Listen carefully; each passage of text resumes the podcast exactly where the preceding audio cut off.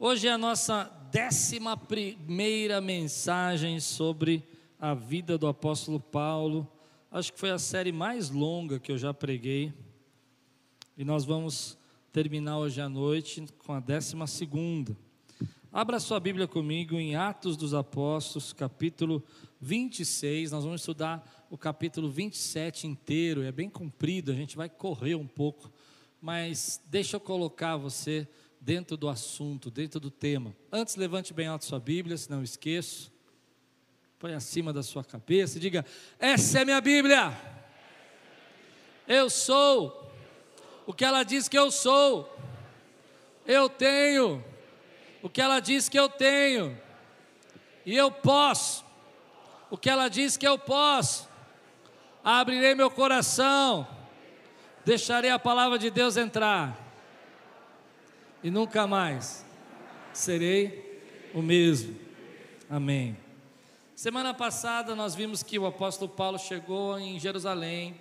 Nessa época ele tem em torno de 60 anos e lá ele está passando é, uma prisão. Foi acusado injustamente, foi levado para um forte.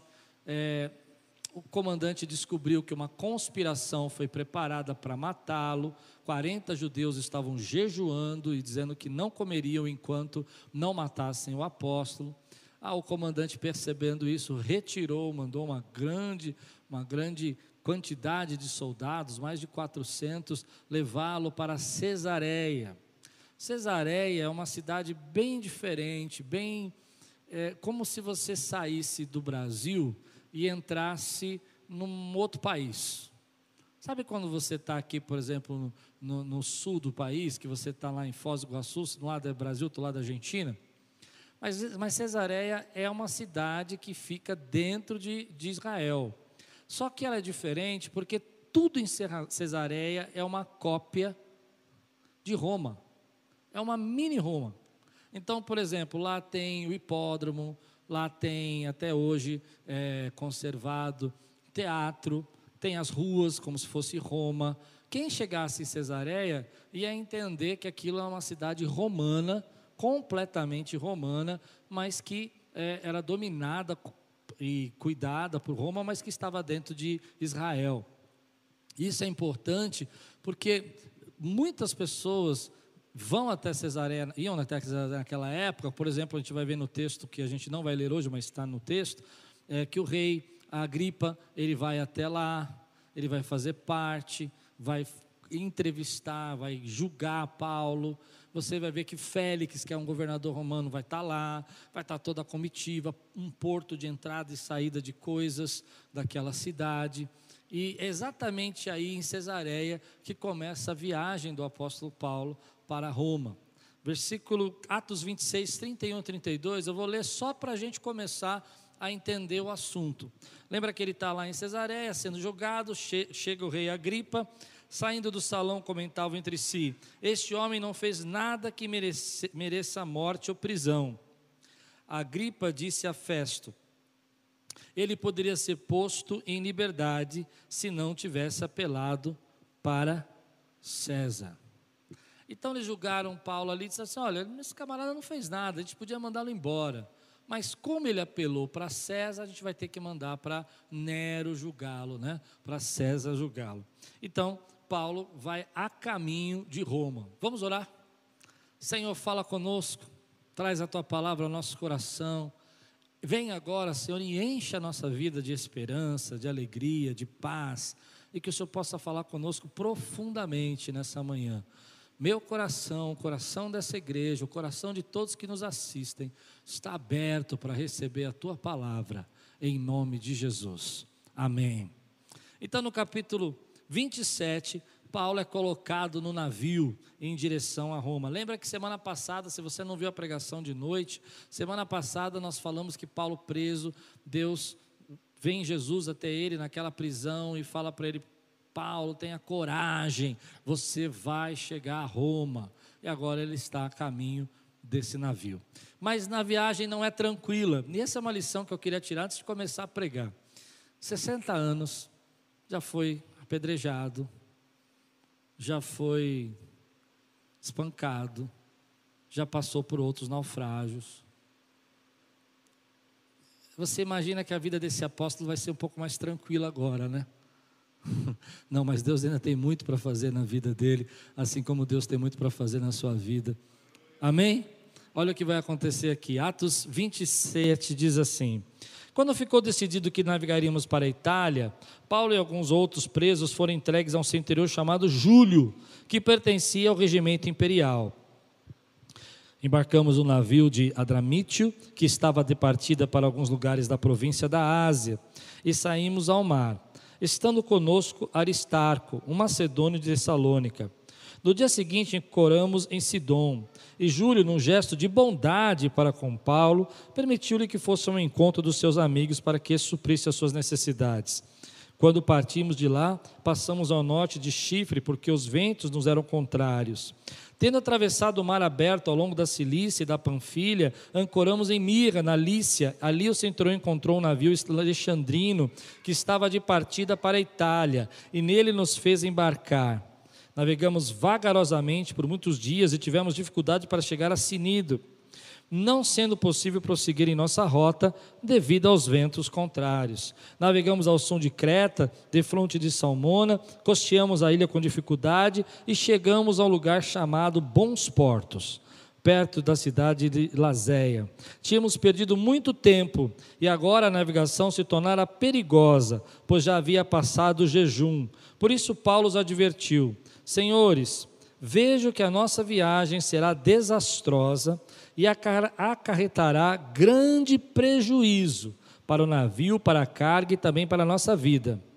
Mas o centurião, em vez de ouvir o que Paulo falava, seguiu o conselho do piloto e do dono do navio. Visto que o porto não era o próprio para passar o inverno, a maioria decidiu que deveríamos continuar navegando com a esperança de alcançar Fenice e ali passar o inverno. Esse era um porto de Creta que dava para o sudoeste e o noroeste.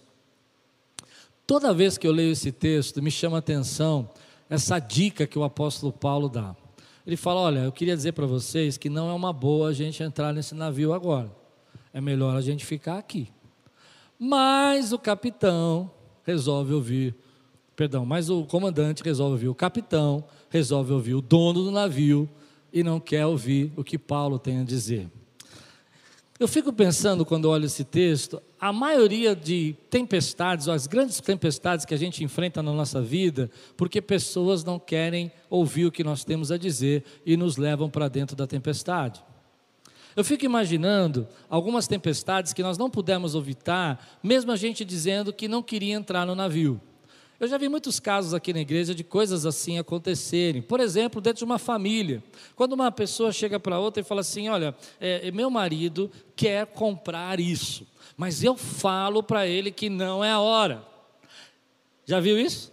E eu sinto que ele está me levando para dentro de uma tempestade. Porque esse homem não me ouve, Pastor Klaus. Só pode dar um jeito nele, por favor. Ou se não, uma mãe que chega para mim e diz assim: ah, Pastor, ora pelo meu filho, porque por mais que eu dê conselhos a ele, por mais que eu ensine, parece que ele tem levado e tomado decisões que têm prejudicado e a gente não consegue resolver. E quando a gente vê, a gente já está com ele em problemas na escola, em problemas na vida que nós não queríamos viver. Há, há pessoas que são levadas para dentro da tempestade contra a vontade dela elas percebem, elas sentem, elas têm a sensação de que não era esse o caminho, não era a hora, não era o momento, mas há tanta insistência. Há pessoas que preferem ouvir o capitão, há pessoas que preferem ouvir o dono de navio do que o que Deus está falando no coração delas, e elas começam a seguir esse caminho, e as decisões que elas tomam não levam apenas elas para dentro da tempestade, mas levam várias pessoas junto com elas. E Paulo não tinha escolha, e é isso que me chama a atenção. Ele não tinha como dizer, não, tá, dessa pandemia eu não vou participar, tá bom? Ele não tinha como dizer assim, eu não quero participar dessa navegação, vou ficar aqui, tomo o próximo. Vou daqui seis meses. Ele tinha que entrar no navio.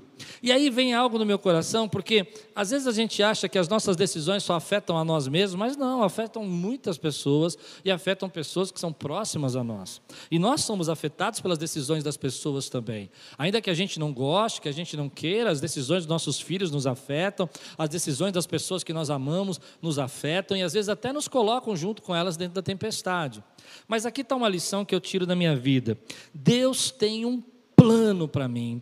Deus tem um cuidado especial na minha vida e na sua vida, mesmo quando você é levado por alguém para dentro de uma tempestade. Você crê nisso? Deus cuida de você de uma maneira especial, mesmo quando alguém te coloca dentro daquela tempestade. Eu, quando leio esse texto, eu lembro muito da minha infância. Porque na minha infância há um quadro, há uma memória que me marca muito, foi quando meus pais se separaram. Quando meus pais se separaram, a, a, a, separação foi litigiosa, foi briguenta, foi cheia de confusões, família dividida, famílias brigando. E eu era um garoto e me sentia sendo levado para dentro daquela tempestade, porque minha mãe sai de casa, depois passa um tempo, alguém diz para ela que ela poderia perder os direitos se ela tivesse saído de casa, então ela volta para casa. Quando ela volta para casa, leva eu, o Dudu, que é o meu irmão do meio, mas os meus irmãos mais velhos moram com os meus pais, com meu pai, e a gente entra na casa, e meu pai sai pela garagem, e é um tumulto, e quando eu vejo aquela tempestade, o mar está revolto, e eu estou dentro daquele barco que está afundando, consegue entender o que eu estou dizendo? E como vai ser a vida desse garoto, como é que vai ser essa família, o que vai ser dessa criança, o que será deles, a mãe está doente, Está me acompanhando meu raciocínio? Não. Vai ser internada no hospital psiquiátrico. Eu não pedi para entrar naquela tempestade, eu nem tive escolha para não para dizer que eu não queria entrar naquela tempestade. Mas quando eu olho para trás, eu digo para você que ainda que eu estivesse no meio da tempestade, a boa mão e a graça de Deus estava derramada sobre a minha vida.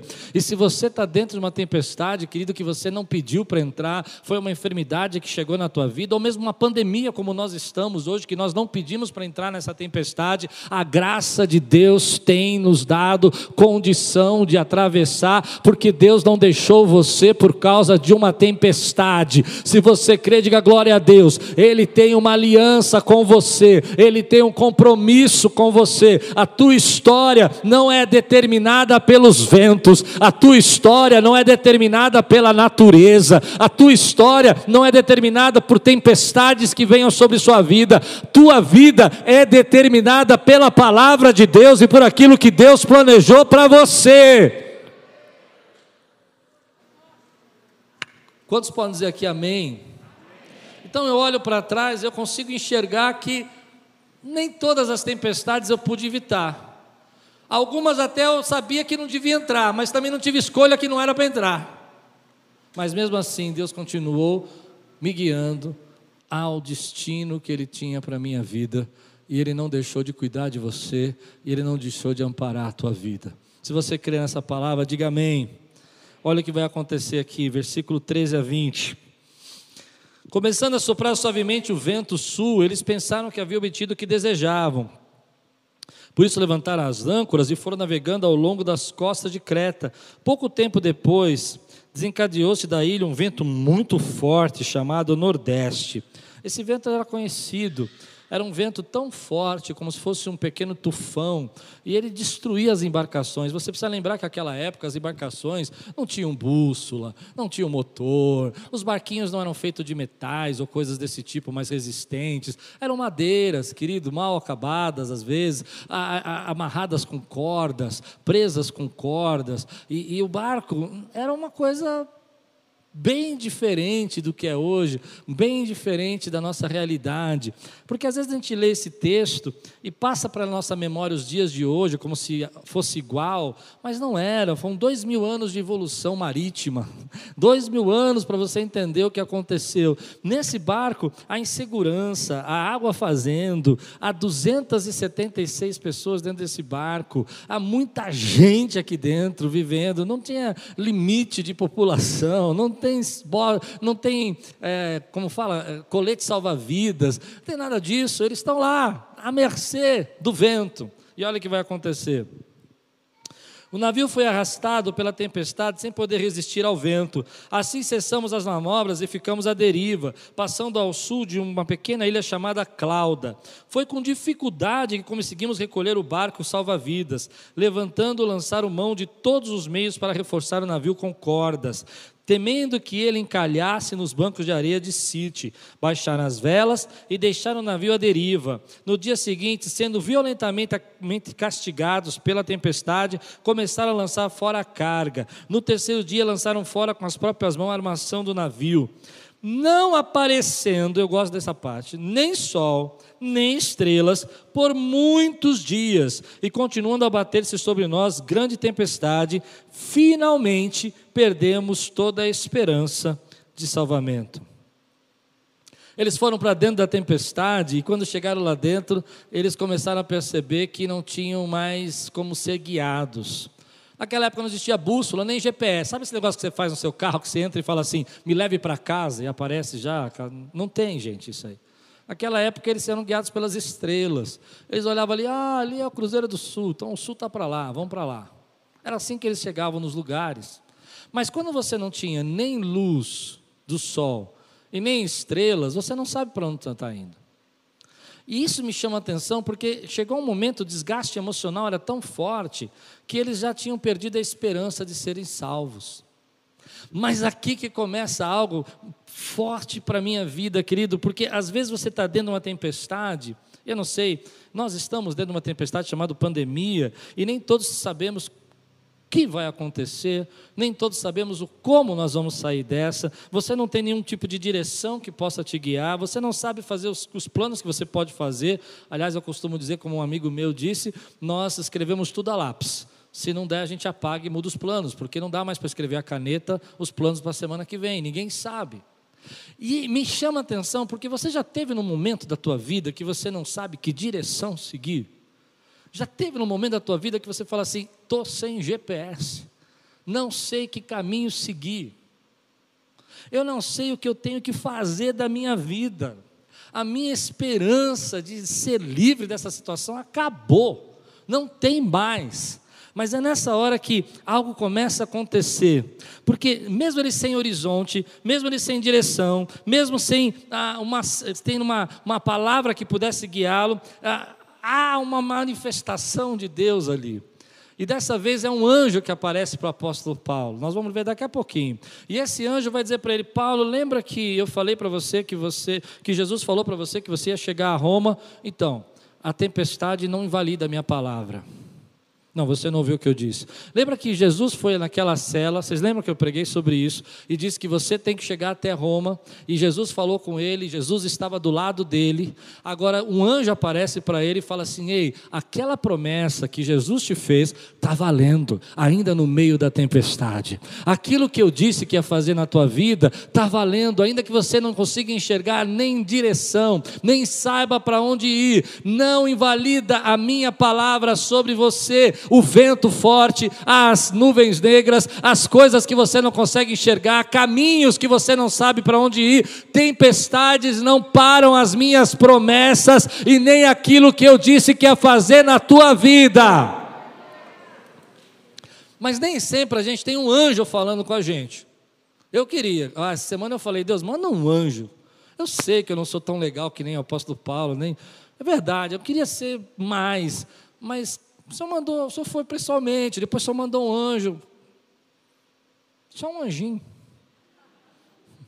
Mas às vezes a gente não tem esse anjo. Eu gostaria de ter sempre um anjo falando para mim, filho, não desista, não desanima, ser forte e corajoso. O que eu falei que ia fazer na tua vida, eu vou fazer. Seja sincero, você não gostaria? Claro, mas às vezes a gente não tem. Mas sabe o que a gente tem? A gente tem uma voz dentro do nosso coração, que é o Espírito Santo que habita, por isso que você não tem um anjo dizendo para você ser forte, corajoso. Eu estou dizendo para você que essa tempestade não invalida aquilo que eu prometi que ia fazer na tua vida. Disse que chegaria a Roma, vai chegar a Roma. Lindo. Às vezes nós temos que ouvir essa voz, sabe aquela voz? Eu vi momentos da minha vida que eu fiquei muito preocupado, muito ansioso, queria que Deus me trouxesse uma palavra, me recobrasse uma promessa, e Deus não fez. Mas dentro de mim havia uma voz suando e falando: Filho, não pare aqui, esse não é o teu lugar, não é aí que eu vou deixar você. Não desanime, não se entregue, não pare nessa posição que você está. A gente precisa aprender a ouvir essa voz que está dentro do nosso coração e dizer: Senhor, fala comigo. Eu vou seguir, mesmo sem bússola, porque a tua palavra vai ser minha bússola. Eu vou seguir, ainda que não haja sol nem estrelas, porque eu sei que para além das nuvens, eu gosto desse hino, o sol não deixou de brilhar. Lá em cima, Senhor, tudo está com a direção correta e continua acontecendo segundo a tua palavra. Eu vou viver sem a bússola, sem o GPS, sem a direção para me guiar, mas eu vou viver seguindo a tua voz. E quando eu não vejo nada, e quando eu não enxergo o caminho, eu ainda posso ouvir a voz do meu bom pastor, e as ovelhas ouvem a voz do seu pastor e sabem o caminho que tem que seguir. Eu não sei sair desse vale da sombra da morte, mas eu sei que o meu pastor sabe o caminho para sair dele. E ainda que eu não enxergue a saída, eu vou seguindo a voz dele que fala no meu coração, que diz dentro de mim: não pare, não desista. Então a Bíblia diz que esse anjo aparece, versículo 21 a 26. Sabe o que aquela voz diz para nós na tempestade? Aquela voz diz que nenhuma tempestade dura para sempre. Você crê nisso? Nenhuma tempestade vai durar para sempre. Visto que os homens tinham passado muito tempo sem comer, Paulo levantou-se diante deles e disse: Os senhores deveriam ter aceitado o meu conselho de não partir de Creta. Eu acho lindo isso, Paulo, com muita humildade e serenidade ele diz assim: Eu te disse. Eu te disse. Não é? Você nunca teve vontade de dizer para alguém assim, que te levou para dentro da tempestade? Eu te disse. É, ele, ele fez. Ele fez. Não é muito bom fazer sempre, mas ele fez. Pois assim teriam evitado dano e prejuízo. Mas agora recomendo que tenham coragem, pois nenhum de vocês perderá a vida, apenas o navio será destruído. Pois ontem à noite apareceu-me o anjo do Deus a quem pertence. Quem você pertence? A quem você pertence? A quem você pertence? Diga aí a quem você pertence. A quem você pertence? Acho lindo Paulo dizer assim: Olha, eu quero dizer para você que ontem à noite apareceu um anjo a quem eu pertenço. Eu tenho um dono, eu tenho um Senhor, eu tenho um Deus que governa sobre céu, mar, terra e tudo que há. Eu não sou órfão, eu sou filho do Deus Altíssimo. Eu não estou sozinho nessa tempestade, eu estou cercado pelos anjos do Senhor que rodeiam ao meu redor e que eles falam comigo aquilo que Deus quer que eu ouça porque eu sei de quem eu sou. E se você sabe de quem você é, levanta a tua mão e diga: Eu pertenço a Ele. Amado, deixa eu explicar uma coisa para você. Alguém toca no seu cachorro, quem tem pet aqui? Gato, pet, qualquer um. Eu posso chutar o seu pet? Posso chegar lá e falar assim: Nossa, cachorros feios, dar um chute nele? Posso dar um tapa nele? Posso dar uma ração estragada? Você cuida do seu pet, né? Pois bom, eu não estou dizendo que nós somos pet de Deus, eu estou dizendo que você é filho de Deus e Deus cuida de você porque Ele é o seu dono. E se você sabe cuidar de um pet, Ele sabe cuidar dos seus filhos muito mais. Diga glória a Deus porque você tem um Deus que você pertence. Ah, eu não sei, querido, o que Deus tem para mim semana que vem, nem o mês que vem. O que eu sei é que eu tenho um dono e o meu dono é Jesus e a minha vida está nas mãos do meu dono e eu confio nele, a quem eu pertenço a quem eu pertenço. Satanás, eu quero dizer uma coisa para você: nós não somos órfãos, nós não somos sozinhos, nós pertencemos a Deus. Aleluia. Você crê? Porque às vezes alguém pode dizer para você: não, você está sozinho nessa. Não, não, não estou sozinho. Eu, eu vejo a minha coleira, tá ligado? Se você não entendeu o que é coleira, eu vou explicar. A Bíblia fala que nós temos um fio de prata. E quando o fio de prata quebrar, nossa vida vai embora. Eu estou brincando que essa é a minha coleira que está ligada no céu.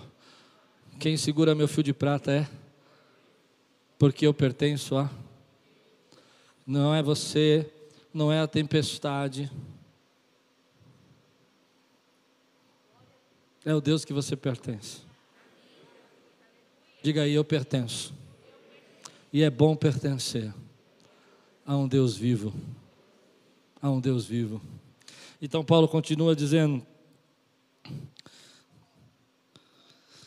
Apareceu um anjo de Deus a quem pertenço, a quem adoro, dizendo: Paulo, não tenha medo, é preciso que você compareça perante César. Ou seja, lembra da promessa que Jesus te fez, Paulo?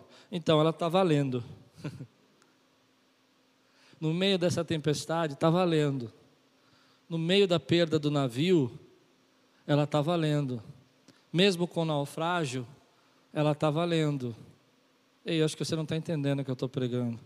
Mesmo nas suas dívidas, ela está valendo. Mesmo na sentença do médico, ela está valendo. Mesmo na pandemia, ela está valendo. E aí ele diz assim: Assim, Deus tem por sua graça, deu-lhe a vida de todos os que estão navegando com você. Vou repetir. Paulo, não tenha medo, é preciso que você compareça perante César. Deus, por sua graça, deu-lhe a vida de todos que estão navegando com você. Eu vou dizer uma coisa, querido, que esse barco chamado Quírios, que Deus, pela sua graça, nos dê a vida de todos que estão navegando conosco. Quem pode ligar comigo? Vamos dizer juntos, Senhor, pela sua graça nesse barco chamado Quírios, que o Senhor nos dê a vida de todos que estão navegando conosco. Diga glória a Deus por isso. Você percebe que Deus deu a vida de gente que nem era dele, que não tinha nada a ver com ele, que era preso, preso romano, soldado, pela graça. Eu vou pregar um negócio que eu não preguei aqui, que Deus me falou agora pela bênção que está sobre sua vida, vida de pessoas que nem conhecem a Deus vão ser transformadas e mudadas. Eu não preguei isso de manhã, mas vou pregar. E não está no meu texto. Às vezes você não entende que o que Deus está fazendo em você vai levar com você para a bênção gente que nem merece, mas porque Deus ama você. Você pode dizer glória a Deus por isso? O que eu entendo desse texto é que Deus está dizendo assim: está vendo esse pessoal aí? Eu sei que tem gente que não presta, tem gente que não merece, tem gente que merecia juízo, tem gente que merecia estar preso mesmo, castigo, mas pela graça e pelo amor que eu tenho a você, eu vou salvar todo mundo, para todo mundo saber que eu sou o Deus que opera na tua vida, que eu sou o Deus que falo com você na madrugada, que sou eu o Deus que toco no teu coração e falei para você não parar. Ou oh, quem pode dizer glória a Deus aqui? Aleluia. Eu sinto muita presença do Espírito Santo nessa manhã para dizer para você, querido, eu tenho um dono. Eu queria que você se enchesse de orgulho e dissesse: Eu tenho um dono chamado Jesus. Aleluia! E pela graça dele, ele tem derramado bênção sobre os meus filhos, sobre a minha família, sobre pessoas que eu não conheço, sobre a sua família, gente que nós estamos orando e Deus está atendendo pela graça dele. Então Paulo vai dizer assim: Paulo, é, assim tenham ânimo, senhores, creio que em, em Deus que acontecerá, conforme foi dito, devemos arrastados, devemos ser arrastados para alguma ilha. Vou repetir: creio em Deus, em Deus que acontecerá conforme me foi dito. Eu fiquei pensando sobre isso. Há momentos que a gente precisa ouvir de Deus de novo a promessa. Algum tempo atrás, Jesus tinha de ter Paulo naquela cadeia e disse assim: todo o teu lado, você precisa testemunhar a meu respeito em Roma como testemunhou em Jerusalém, e você vai chegar a Roma. Mas agora Paulo está no naufrágio, num navio, sabe que aquele navio vai se perder, ele sabe que a tempestade é uma tempestade que destrói navios, que é comum isso naquela região, e Deus volta para reforçar a palavra dele, volta para dizer: Ei, as minhas promessas ainda estão valendo para você. Eu fiquei pensando que, às vezes, nós temos algumas promessas de Deus no nosso coração, algo que a gente tem certeza que Deus tem para nós. Mas algumas vezes, querido, a gente não precisa de uma promessa porque nós temos a Bíblia que nos dá as promessas de Deus. E esse é um tempo que, em alguns momentos da minha vida, eu gosto de passar por aquele momento que eu falo: meu Deus, olha, isso aqui eu não sei se eu tenho uma promessa para sair disso. Eu não sei se o Senhor me prometeu que eu nunca ia passar por isso. Realmente eu não me lembro. Mas eu, eu gosto de lembrar as promessas que Deus me deu na Sua palavra. E uma das promessas que eu tenho dito para mim mesmo é que Isaías 53 diz que pelas suas pisaduras nós fomos sarados e ele levou sobre si todas as nossas enfermidades. Eu queria que você dissesse essa promessa comigo hoje. Ele tomou sobre si todas as nossas enfermidades. Eu estou dizendo para você que em alguns momentos você precisa olhar para a palavra de Deus, repetir a promessa que ele já te fez e dizer assim: olha, essa promessa é para a minha vida e eu tomo posse. Ele disse que levaria sobre ele todas as minhas enfermidades, então estão sobre eles as minhas enfermidades. Há uma outra promessa que veio no meu coração quando eu vi esse texto, que eu gostaria de lembrar você, que foi logo no começo da pandemia, uma das primeiras pregações que eu fiz quando a igreja estava fechada, acho que foi a primeira, que diz o seguinte: Quando você atravessar as águas, eu estarei com você. Quando você atravessar os rios, eles não encobrirão. Quando você andar a através do fogo não se queimará, as chamas não deixarão em brasas. Deus está dizendo para você, que quando você estiver passando por aquela fase que você não tem direção, que você foi levado para uma tempestade que você não queria, ela veio sobre sua vida sem você saber, sem você imaginar. Lembre-se, quando você estiver atravessando pelos rios ou pelos mares, eu estarei com você. Essa é a minha promessa para você. Eu gosto de uma promessa que está no Salmo 91, versículo 9 e 10, que diz assim: Se você fizer do Altíssimo o seu abrigo, do Senhor o seu refúgio, nenhum mal o atingirá, desgraça alguma chegará à tua tenda porque você fez dele o seu Altíssimo. Às vezes tem momentos na nossa vida que a gente passa por circunstâncias que a gente não sabe o que fazer. Eu me lembro que esse ano eu tive um momento, quando eu cheguei na Índia e descobri que eu estava sem visto para entrar naquele país, fiquei mais pálido do que eu já sou, minha perna começou a balançar, eu falei, vou ser deportado dessa nação, não tenho visto para entrar. Olhei para aquele guichê, olhei para a Lupe, com medo mesmo, sem medo, vai com medo mesmo, eu disse assim, tudo quanto eu fizer, prosperará. Eu não sei se aquele homem falava inglês ou se ele me xingava em indiano, não entendi nada. Só sei que eu entrei, porque eu tenho uma promessa e você está debaixo de uma promessa de Deus. Se você crê, dá glória a Deus aqui, abre o teu coração e declara a promessa dele para a tua vida. Às vezes nós não temos um anjo para falar conosco, mas nós temos a palavra. Às vezes nós não temos um anjo para dizer para nós coragem, mas você tem o Espírito Santo que habita dentro de você e diz: lembre-se do que eu disse que faria na tua vida, que ainda que você entrasse nessa fornalha, a fornalha não te queimaria, só derreteria as cordas que te prendem, para que você pudesse ser livre e voar. É impressionante que quando aqueles moços entraram na fornalha, a única coisa que queimou foi a corda que segurava eles. E eu creio que nessa pandemia a única coisa que vai queimar na minha vida são as cordas que me prendiam, que me empreendiam e não me deixavam fluir ou voar no Espírito Santo de Deus. Se você crê, diga glória a Deus, querido. Quantos aqui lembram de uma promessa da palavra hoje? Quem pode declarar uma promessa aqui para mim? Eu quero receber de você agora a promessa de Deus para minha vida. Tem coragem de fazer isso? Diga bem alto. Declare a palavra, querido. O Senhor é meu pastor e nada me faltará.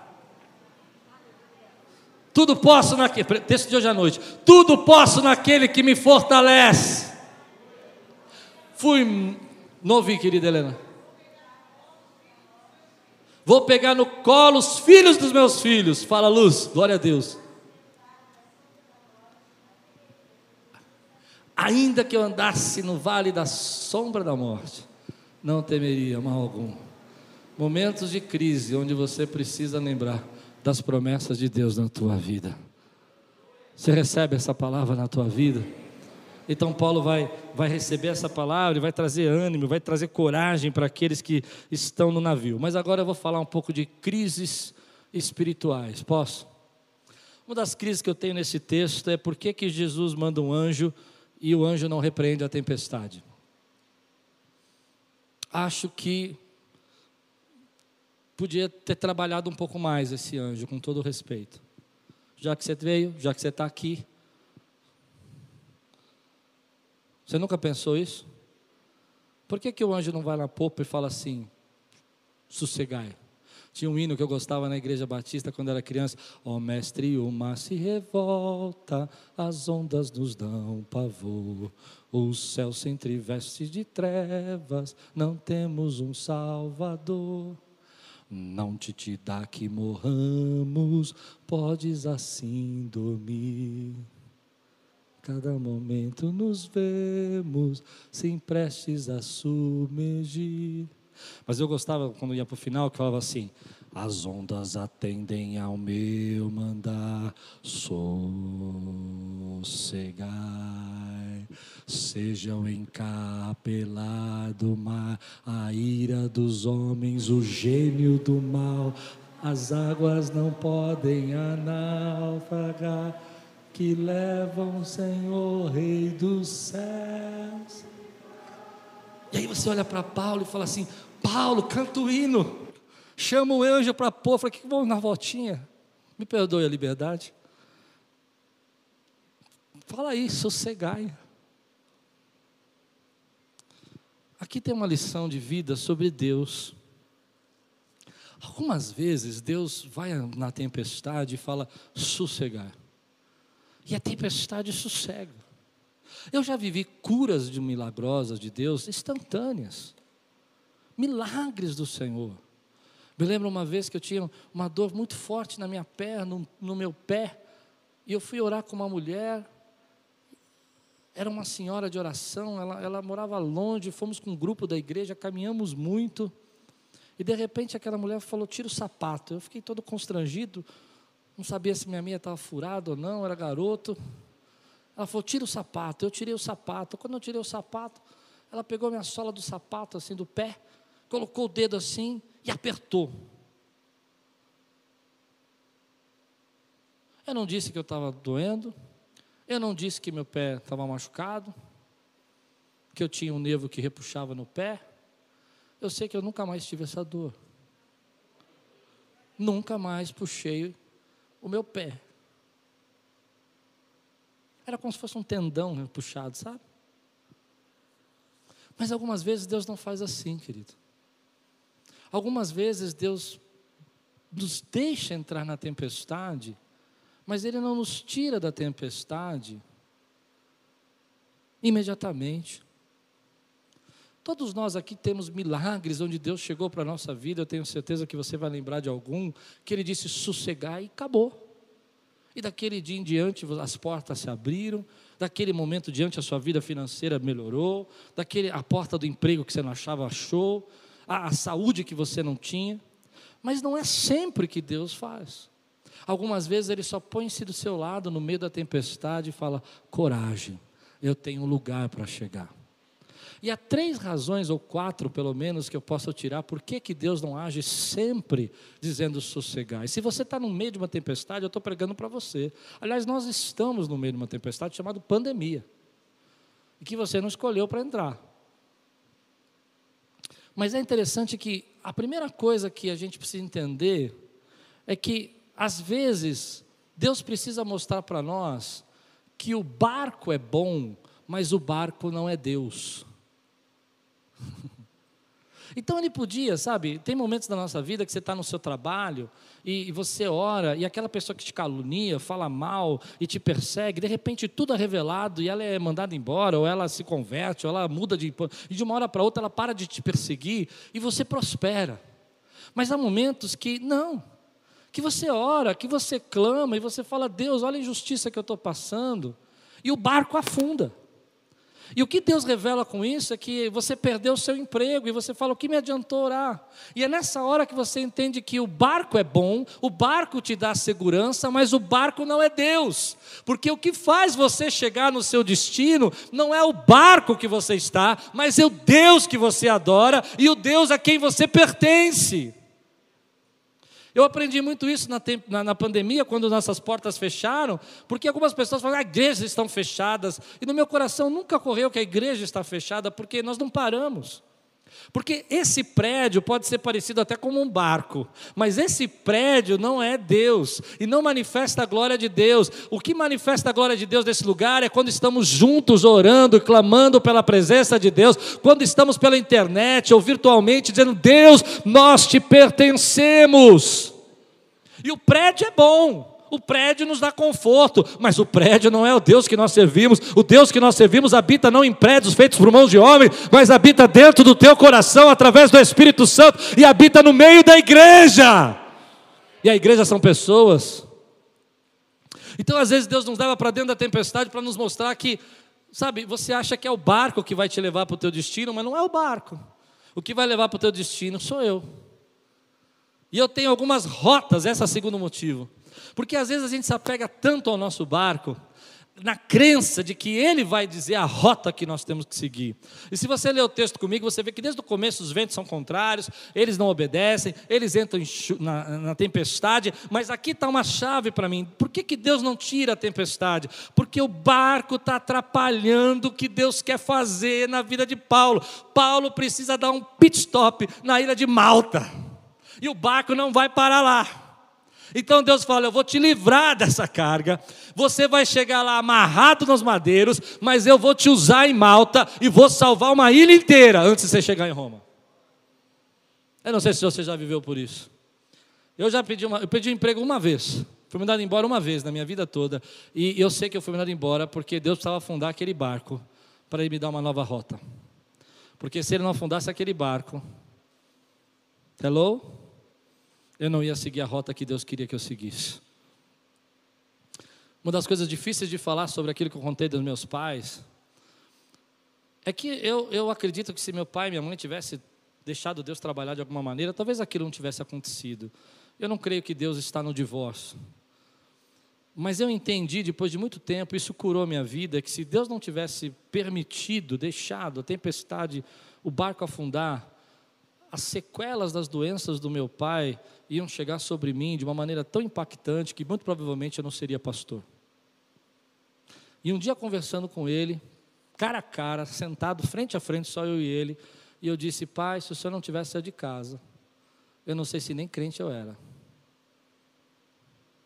De tanta raiva que eu tinha de você. Talvez Deus pudesse fazer outro plano, talvez mas a rota que eu tinha que seguir,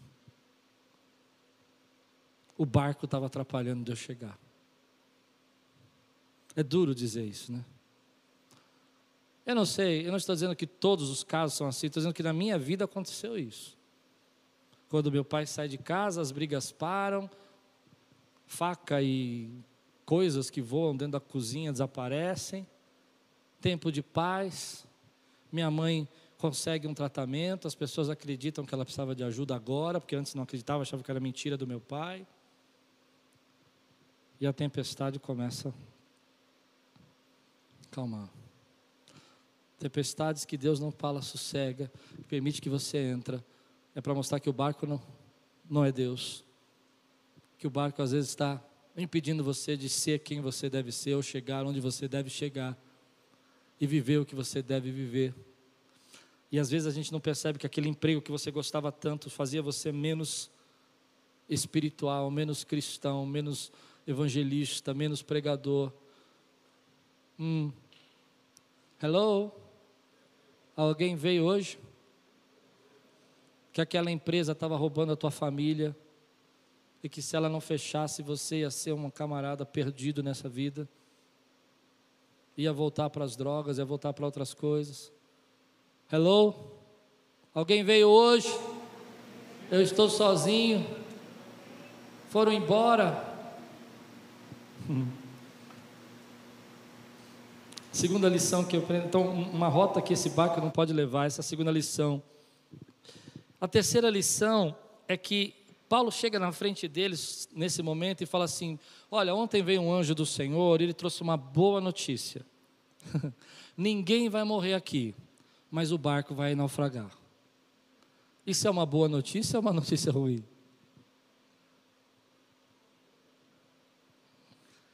Depende. Depende aonde está a sua confiança. depende no que você acredita que dá sustentação para a tua vida. Depende do que você pensa a seu respeito de quem você é junto com Deus. Porque se você acha que você é o seu trabalho, se você acha que você é o seu barco, se você acha que você é o seu status, se você acha que você é o dinheiro que você tem na conta, é uma péssima notícia. Mas se você entende que nada disso é você, e que você é filho, e que Deus está lhe abençoando, mesmo no meio da tempestade, é uma boa notícia. Isso revela muito, querido. O pastor antes falou uma frase na ceia que me chamou a atenção demais. Ele disse: Aquele que podia impedir a sua morte não impediu. E nós que não, não podemos, não entregamos a nossa vida. Não sei se deu para entender o que eu estou dizendo. O único que podia dizer: não, tô, não quero morrer, não vou participar desse negócio aqui, cada um por si, vocês se viram. Ele disse: Não, eu vou morrer por vocês. Mas aqueles que não podiam, têm tanta dificuldade de fazer uma entrega absoluta. Entende? Isso é muito forte para mim, porque quando eu olho para esse texto, a Bíblia está falando assim: olha, você está preocupado com o barco, mas está esquecendo que eu estou construindo em você algo novo, algo eterno, algo que dura para sempre. Ei, você pode receber essa palavra, meu irmão? Então, às vezes, a gente não entende porque Deus fala uma coisa tão complicada, sossega, e a outras tão simples, Ele fala, vai ter quem viver e vai passar. E aí você aprende que Deus te sustenta, você aprende que Ele faz milagres, você aprende que Ele opera maravilhas, você aprende que tempestades não são eternas, você aprende que Deus opera no meio da tempestade e mesmo assim Ele faz chegar você onde Ele planejou para a tua vida. Quem pode dizer amém? Não, não cansa não. E por último, você aprende quando Deus fala não sossega, que irá acontecer o que ele disse que ia acontecer, mas não da maneira às vezes que você imagina. Eu me lembro que quando criança, uma das primeiras profecias que eu recebi, eu recebi, eu, eu recebi de Deus, dizia assim: a árvore vai ser cortada.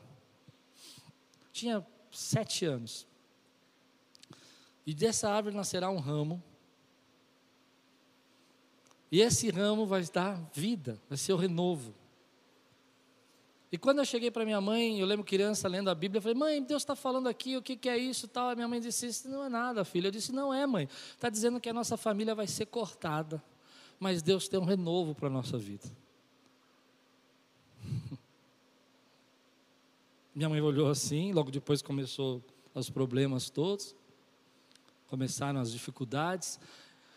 E eu me lembro que quando eu vi aquela palavra de renovo, na minha cabeça não, ia, não era o que eu imaginava, mas aconteceu como o Senhor disse que aconteceria. Algumas coisas vão acontecer na sua vida não como você imagina, mas como Deus falou. Você crê nisso, querido? E nem sempre o que você imagina é o que, você, o que Deus falou, mas tudo aquilo que Deus falou para a tua vida vai acontecer na tua vida. Às vezes você imagina que quando Deus fala que vai te dar um tempo de paz e refrigério, que você vai receber muitas promoções e muitas coisas, e Deus fala: não, não, não, mas não é nesse lugar. Quem recebe essa palavra? Ou, oh, você pode dizer glória a Deus por isso? Vou terminar. Então, eu vou, eu vou ter que encurtar aqui a minha pregação. Vou terminar agora. Nem vi a hora passar. Vamos para o final, eu estou sem o versículo aqui, veja se você consegue me acompanhar. Estou próximo do versículo 44. Mas o navio escolheu, encalhou num barco de areia, onde tocou o fundo, a proa encravou e ficou imóvel, e a popa foi quebrada pela violência das ondas. Os soldados resolveram matar os presos para impedir que algum deles fugisse.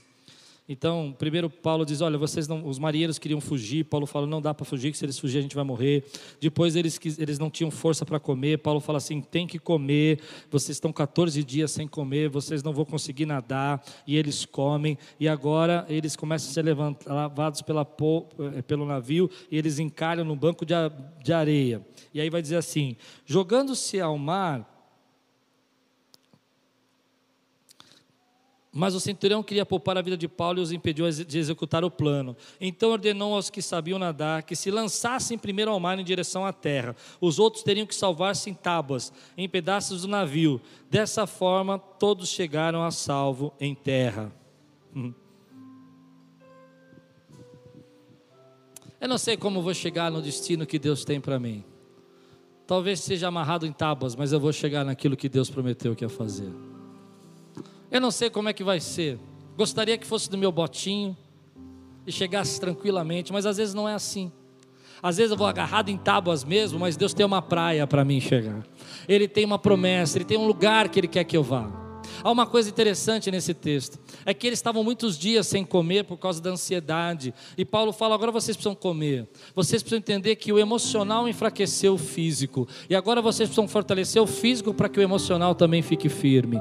Vocês precisam recobrar a confiança. E eles vão fazer isso e vão se alimentar. E a maneira como Paulo vai fazer para que com eles se alimentem, eles dizem assim: mas agora, agora, mas agora, seria bom que vocês não tivessem me ouvido, seria bom que vocês tivessem prestado atenção, seria bom que vocês tivessem feito o que eu pedi. Mas já que vocês não fizeram e nós entramos nessa tempestade, mas agora levante-se, se alimente, se prepare, porque agarrado em tábuas, ou nadando, ou sendo levado pelas ondas, Deus me deu a sua vida e você vai chegar naquele lugar que é do outro lado, na praia que eu preparei para você. Mas agora, se levante e diga para você mesmo: eu não posso parar aqui, eu não sei porque esse barco naufragou, eu não sei porque eu perdi esse emprego, eu não sei porque eu passei por essa tempestade, eu não sei porque a pandemia veio, mas eu vou chegar chegar no destino que Deus disse que eu chegaria, porque Ele tem um lugar para mim. Mas agora eu me ponho de pé, porque Deus está falando comigo. Mas agora eu me posiciono no mundo espiritual e digo: Ei, eu não sei,